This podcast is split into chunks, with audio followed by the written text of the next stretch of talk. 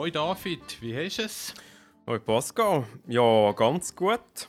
Ich genieße es, dass es langsam wieder wärmer wird. Und ja, läuft es eigentlich. Bei dir auch alles klar? Ja, ja, irgendwie schon. Aber sag eins, ich habe gehört, du stimmst da bei diesen Abstimmungen ja. Mm, ja, also bei welcher meinst du jetzt? Es sind ja ganze fünf Vorlagen für den 13. Juni. Ja, beim Terrorgesetz. Im PMT? Genau, beim Bundesgesetz über die polizeilichen Massnahmen zur Bekämpfung vom Terrorismus. Voll, das stimme ich ja. Das Gesetz das bringt mehr Sicherheit und es schützt uns rechtschaffende Bürgerinnen und Bürger in der Schweiz. Keine Chance der Terroristen, sonst haben wir dann gleich mal auch Terroranschläge hier im Kanton Uri. Sag eins, geht's noch? Das Gesetz geht doch gegen Menschenrechte.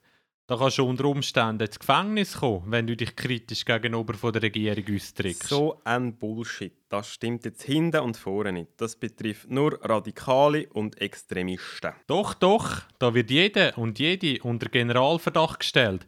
Glaubst du mir nicht, gell? Look, da kommt der Flo. Der kennt sich normalerweise bei den politischen Zeugs da aus. Fragen wir ihn doch eines. Ja, das ist sicher eine gute Idee bei diesen Unwahrheiten, die du da erzählst.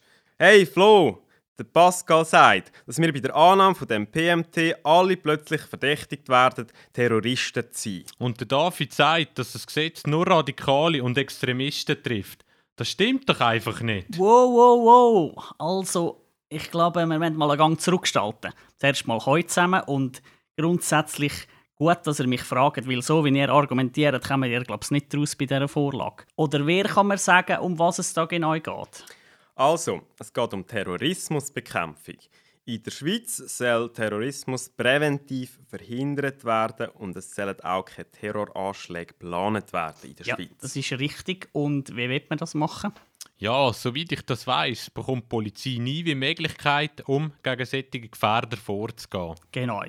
Und was sind die Gefährder? So wie ich das verstanden habe, sind das Personen, die im Verdacht stehen, eine Bedrohung darzustellen. Also eben so Personen, die eine Terrorattacke durchführen oder planen Aber auch die, wenn kein wirklicher Beweis für eine Einleitung eines Strafverfahrens vorliegt. Also, das stimmt. Die Gefährder stehen im Fokus.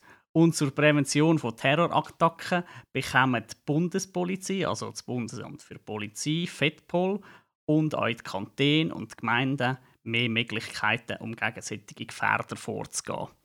Im Unterschied zu heute gibt es dann die Möglichkeit, mit Massnahmen gegen Personen vorzugehen, auch wenn sie sich noch nicht strafbar gemacht haben. Weiss jetzt jemand von euch, was das für Massnahmen sind? Also wenn ich richtig bin, dann kann das FEDPOL also eine Meldepflicht einführen. Das heißt, Leute, die im Fokus stehen, die müssen sich dann regelmäßig im FEDPOL melden. So wie ich das verstanden habe, können die Leute dann auch verpflichtet werden, regelmäßig an Befragungen teilzunehmen. Oder auch also Gespräche mit Fachpersonen. Also um zu schauen, wie stark die Personen eine Gefahr darstellen und vielleicht dann auch, um sie wieder auf den richtigen Weg zu bringen. Gut, und was noch? Ja, also es kann ihnen auch verboten werden, die Schweiz zu verlassen oder mit bestimmten Personen in Kontakt zu treten. Und das macht ja auch Sinn. Also wenn die Personen dann keinen Kontakt mehr haben zu radikalen Leuten oder Organisationen, ja, dass dann das so ist. Und zusätzlich können dann, glaube ich, auch Ausländerinnen und Ausländer zur Ausschaffung verhaftet werden. Und die Leute können, ohne dass sie etwas verbrochen haben, unter Hausarrest gesperrt werden. Und nicht nur Erwachsene, sondern auch Kinder. Das stimmt doch nicht. Also ich glaube, da müssen wir aufpassen. Es ist tatsächlich so, dass solche Gefährder für maximal neun Monate unter Hausarrest gestellt werden können. Das ist aber als letztes Mittel vorgesehen. Also erst dann, wenn die anderen Massnahmen nicht bewirkt haben. Und außerdem braucht es für die Genehmigung ein Gericht. Das Fettball kann also nicht einfach von sich aus Hausarrest bestimmen. Ah, okay. Aber könnte ein Kind trotzdem mal eingesperrt werden? Ja, also generell können Massnahmen gegen Personen ab 12 eingesetzt werden, aber beim Hausarrest gilt die Marke 15. Hm, okay. Siehst du? Ist doch nicht so das Ding, wie du dir gedacht hast. Also ich glaube, da müssen wir noch eins aufpassen. Die Gegnerinnen und Gegner argumentieren damit, dass das Gesetz gegen Menschenrechtskonventionen verstoße. Also zum Beispiel gegen die UNO-Kinderrechtskonvention, weil eben schon Zwölfjährige betroffen sein aber auch gegen die Europäische Menschenrechtskonvention. da bereits ein Verdacht eben etwas kann bewirken kann. Ah, heavy? Also gegen Menschenrechte.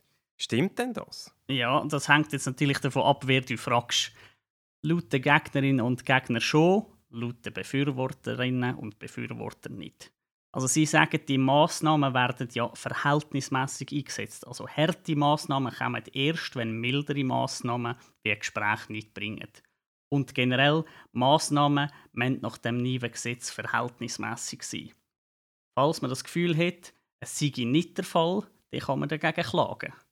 Das Gesetz erfülle seinen Zweck und bringe mehr Sicherheit, sagen die. Aha, ja, aber dann tun die das eigentlich ziemlich sicher. Ja und nein. Also laut den Gegnerinnen und Gegner ist das schon ein Wechsel von der heutigen Praxis. Es sei ein gefährliches Gesetz und ein Schritt in Richtung Polizeistaat. So könnte jemand, ohne etwas Verbotenes gemacht zu haben, präventiv unter Verdacht gestellt werden. Sie sagen eben, das Gesetz öffnet Tür und Tor für eben euch zum Beispiel Aktivistinnen und Aktivisten wegzusperren. Hey, nein. Also, dann kann ich ja eben sich unter äh, so einen Verdacht geraten. Also eben so ein Gefährder sein und dann kann man mich wegsperren. Nein, du wirst doch wegen dem noch lange nicht weggesperrt.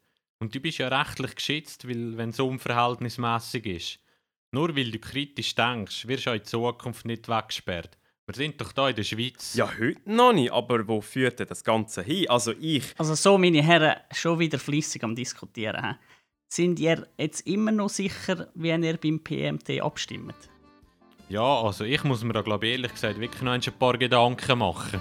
Mm, ja, ehrlich gesagt, ist schon nicht so einfach, wie ich mir das gedacht habe. Aber gell?